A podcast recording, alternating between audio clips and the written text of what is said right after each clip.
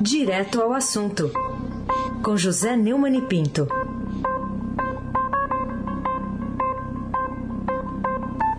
Oi, Neumani, bom dia.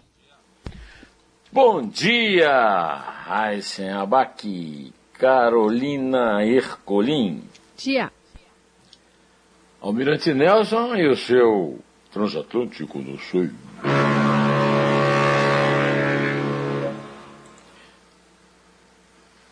Laís Gotardo, Moacir Biasi, Clã Bonfim, Emanuel, Alice Isadora. Bom dia, melhor ouvinte, o ouvinte da Rádio Eldorado, 107,3 FM. Aí sem abaque o craque. Bom, hoje é tanta coisa aqui, com variação sobre o mesmo tema, que vamos por parte aqui, Neumann. Vou dar só a primeira parte da, da manchete de hoje do Estadão. Bolsonaro exalta na ONU remédio ineficaz. Queria que você falasse um pouco o que, que você viu dessa expansão territorial do, do cercadinho lá para a ONU. Primeiro, ele levou 17 pessoas pagas pelo dinheiro público na maior, é, na segunda maior da história, a segunda maior comitiva é, para a viagem do presidente discussão na ONU na história. A primeira foi, sabe quem? Ele, Não. em 2019 com 19, 17 mais dois que foram por fora. Né? Lembrou a Malu Gaspar no Globo de hoje. Pouquíssima agenda pública, só talvez o ministro da Saúde, e dinheiro público na veia. Né?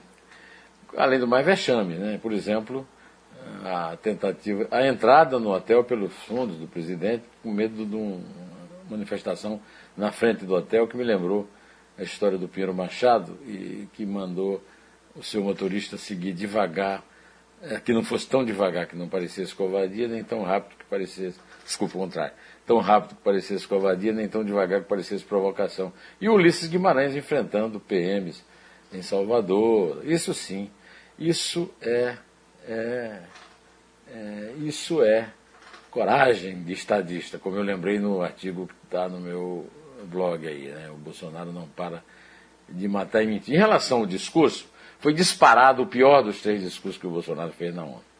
Ele abriu a 76ª Assembleia Geral, insistindo na retórica que seu governo é melhor do que o retratado na imprensa e disse, como fez em 19, que o Brasil esteve à beira do socialismo. Agora, nesses minutos ele confessou um crime. Ele defendeu, é um crime sanitário, é um crime contra a humanidade numa pandemia, chamado tratamento precoce contra a doença referindo-se aos medicamentos comprovadamente ineficazes contra a Covid, como hidroxicloroquina e vermectina, e se colocou contrário aos passaportes de vacinação.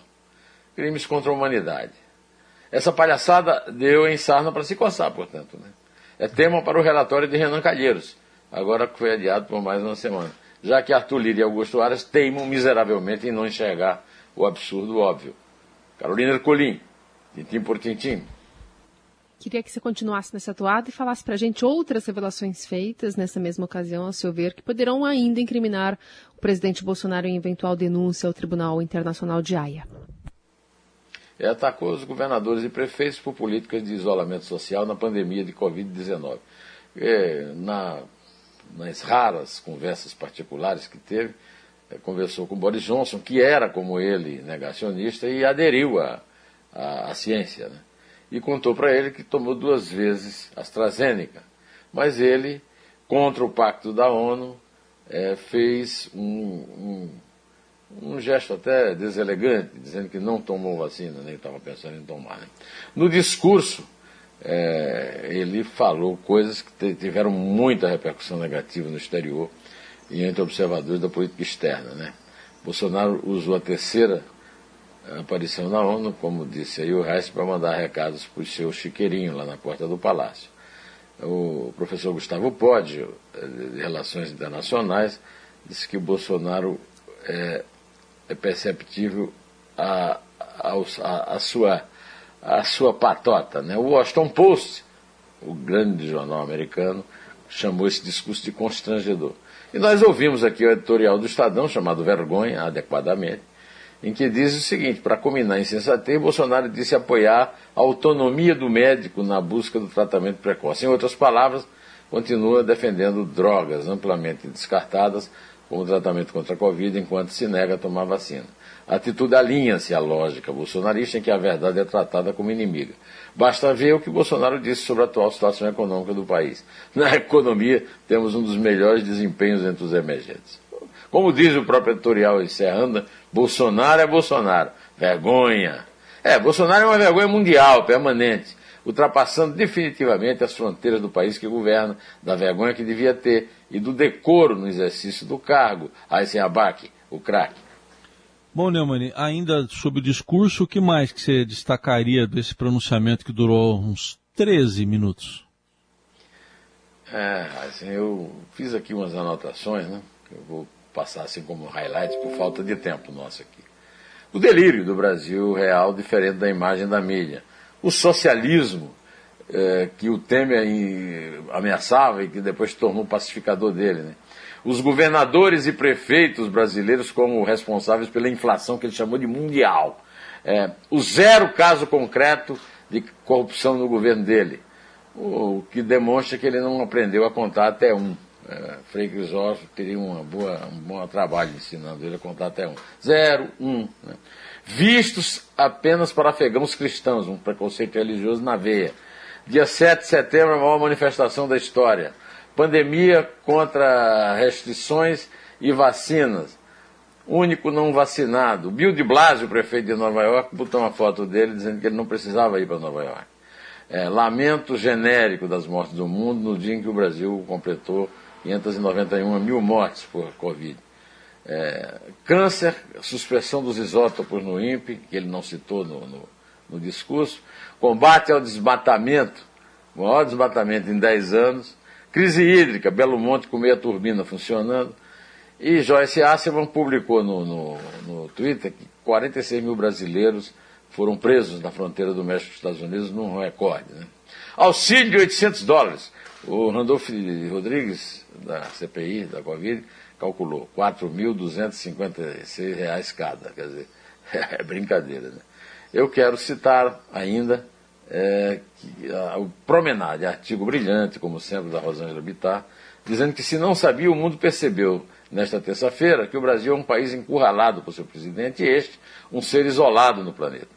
Como definiu o pré-candidato a presidente da República, Aldo Rebelo, ele desempenha o papel do malandro em delegacia de polícia. É, superou os dois discursos anteriores com o maior disparo de disparates da história da entidade. Carolina Ercolim, tintim por tintim, Bom, e no saldo de tudo isso, a gente teve ainda o ministro da Saúde testando positivo para Covid. É, que outros incidentes, além deste, marcaram a movimentada passagem da delegação brasileira por Nova York? Deve ter pegado a, a Covid pelo dedo, que ele exibiu em riste, né? É, para manifestantes, ao lado do, do chanceler, seu colega de ministério, é, o, o, Carlos é, Franco França, né? Carlos Alberto Franco França, é, fazendo arminha. Né? É, o, o Queiroga de Covid é, é, pela segunda vez, depois de vacinado, é a, a mostra é, de que a ciência está certa. O, a gente vê nas redes sociais fotos e vídeos de aglomerações confirmando a burrice da insistência de Jair Bolsonaro e do seu ministro em tentar desacreditar, em tentarem desacreditar restrições é, de aglomerações, é muita aglomeração. Né? E o turismo, como é, castigo, como pena, o turismo dos 17 membros da comitiva foi interrompido por, pela quarentena que, que são obrigados a fazer por causa disso. Abaque, o craque.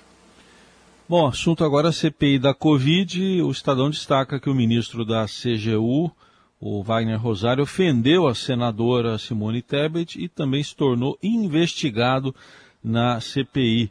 Qual foi o, o desfecho para você inesperado desse depoimento do, do controlador, imagina-se, né, com, que, ele é, que ele controle, controlador geral da União lá na CPI?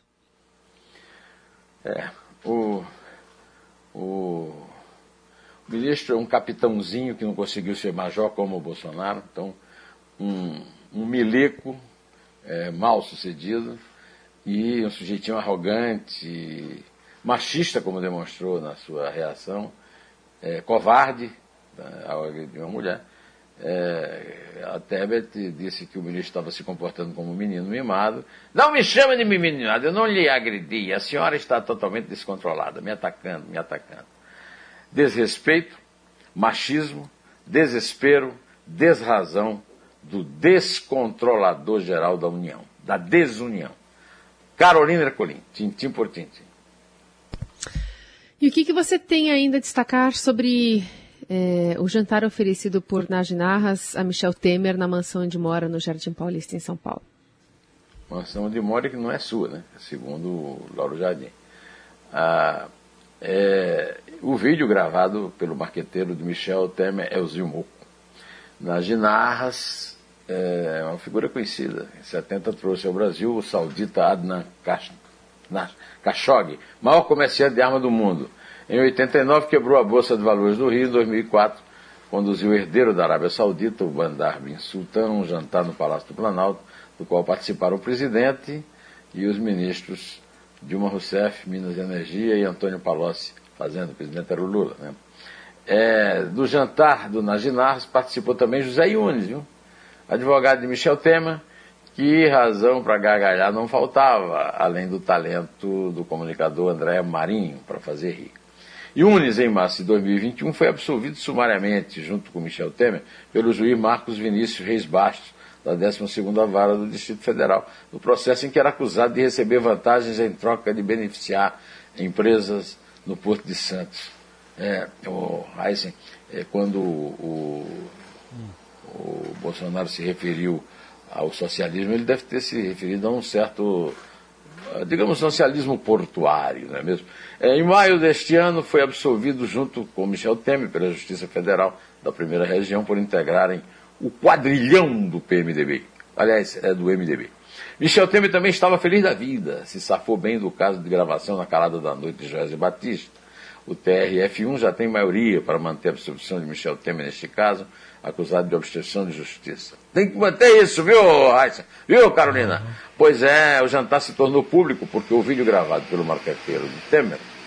Ô, oh, oh, oh, oh, Michel hum. Temer, Bolsonaro. Bolsonaro, Michel Temer tem um marqueteiro, viu? Talvez melhor do que o seu, viu? Foi divulgado por Paulo Marinho. Faça-se justiça, viu? Paulo Marinho, pela segunda vez, presta um serviço à nação. Em julho de 2020, a Polícia Federal abriu um inquérito para investigar relato de Paulo Marinho à imprensa da interferência na PF por Flávio Bolsonaro, o filho 01. É como eu digo sempre, né? Está na Bíblia que também o Bolsonaro gosta de citar, mas ele só descumpre a Bíblia, né? Só a verdade nos salvará. Muito bem. Ontem no jogo não teve gol, mas pode contar a partir do 3, viu, Carolina? Você não tem nada com isso. Você não é Palmeiras, você não é Atlético Mineiro. Não. É 3. É 2. É um, em pé.